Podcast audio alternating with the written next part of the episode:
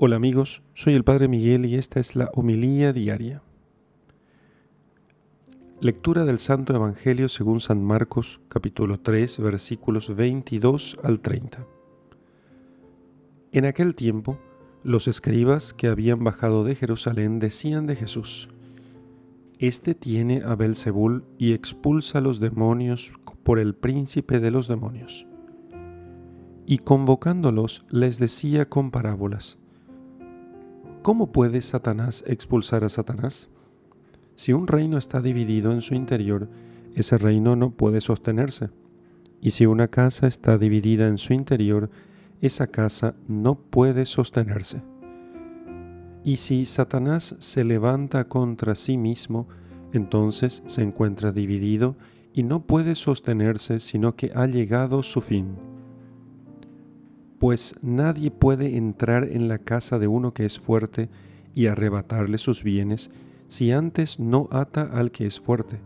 Solo entonces podrá arrebatarle su casa. En verdad os digo que todo se les perdonará a los hijos de los hombres, los pecados y cuantas blasfemias profieran. Pero el que blasfeme contra el Espíritu Santo jamás tendrá perdón, sino que será reo de delito eterno porque ellos decían, tiene un espíritu impuro. Palabra del Señor. Gloria a ti, Señor Jesús.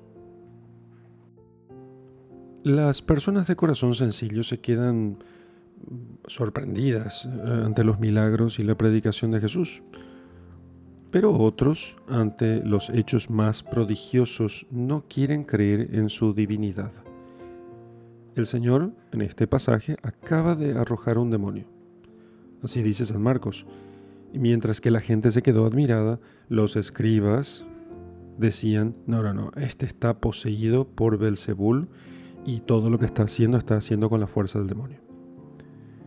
Así que por falta de buenas disposiciones, las obras de Dios son interpretadas como obras del demonio todo puede ser confundido si falta rectitud en la conciencia. Si uno no tiene rectitud de conciencia, puede interpretar siempre las cosas mal.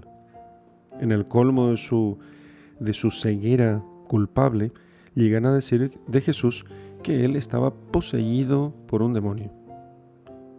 Imagínense, Jesús, que era la mismísima santidad.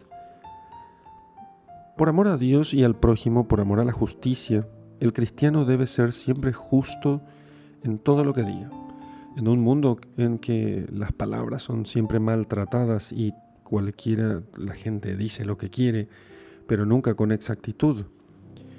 Eh, y pensemos, al hombre se le debe el buen nombre, el respeto, la consideración, la fama que ha merecido. No tenemos derecho nosotros de sacarle la buena fama a nadie. Aunque sea poca la fama que tenga, la persona tiene derecho a esa buena fama. Cuanto más nosotros conocemos al hombre, tanto más se nos revela su personalidad, su carácter, su inteligencia y su corazón, y tanto más nos damos cuenta del criterio con que debemos medir al hombre y qué quiere decir ser justos con el hombre. Con frecuencia el poco dominio de la lengua, ¿sí? la, ligereza con, con la que decimos las cosas, son manifestaciones de un atolondramiento o de frivolidad, de falta de dominio de las cosas que nosotros decimos, de falta de dominio de nuestro corazón, de falta de contenido interior, de falta de presencia de Dios. Y así decimos y cometemos muchísimas injusticias cuando emitimos juicios que son en realidad juicios irresponsables sobre el comportamiento de, de los que conviven o trabajan o se relacionan con nosotros y decimos entonces, bueno, fulano de tal hizo esto, ¿por qué tal cosa? Porque seguramente está pensando en esto, seguramente quiere tal cosa, seguramente desea o hizo esto, sin que lo sepamos. El apóstol Santiago nos dejó escrito que la lengua puede llegar a ser un mundo de iniquidad, un mundo de iniquidad. Toda persona tiene derecho a conservar su buen nombre toda persona. Aunque sea pequeño su buen nombre, esa persona tiene derecho a conservar su buen nombre. Mientras no haya demostrado con hechos indignos, públicos y notorios que no le corresponde ese buen nombre, tiene derecho a conservar su buen nombre. La calumnia, la maledicencia, la murmuración constituyen grandísimas faltas de justicia contra el prójimo, porque el buen nombre es preferible a las grandes riquezas.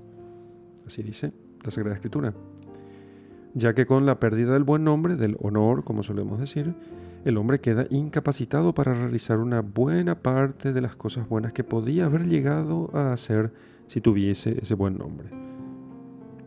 El origen o la causa más frecuente de la difamación de la crítica negativa, de la murmuración, generalmente es la envidia.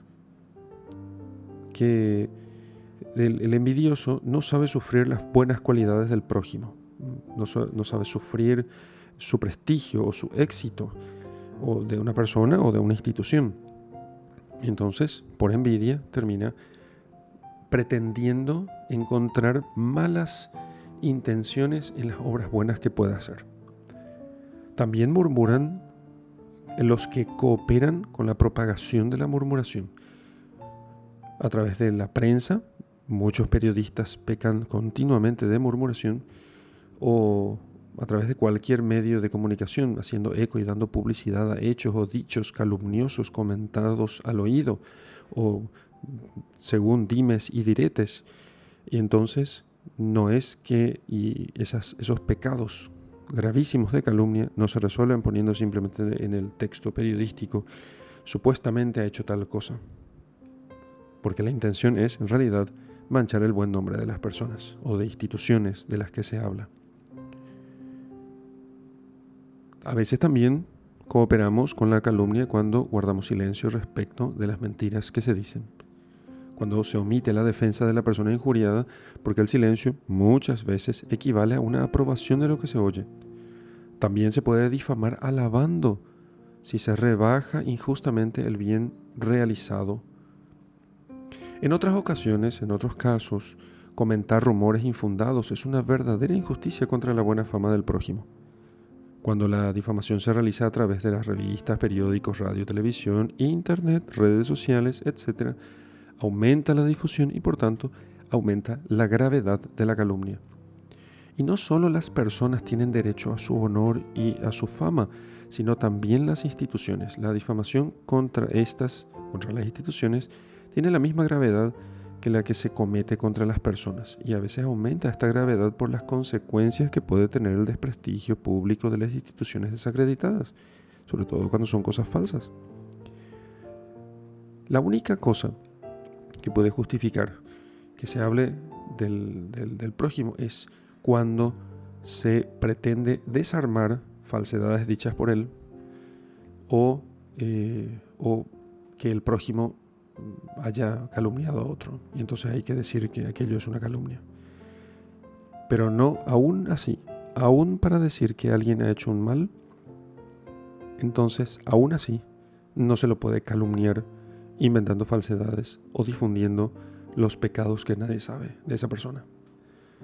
Podemos preguntarnos hoy en nuestra oración si en los ambientes en los que se desarrolla nuestra vida, familia, trabajo, amigos, se nos conoce por ser personas que jamás hablan mal del prójimo si realmente vivimos en toda ocasión aquel sabio consejo, cuando no puedas alabar, mejor cállate.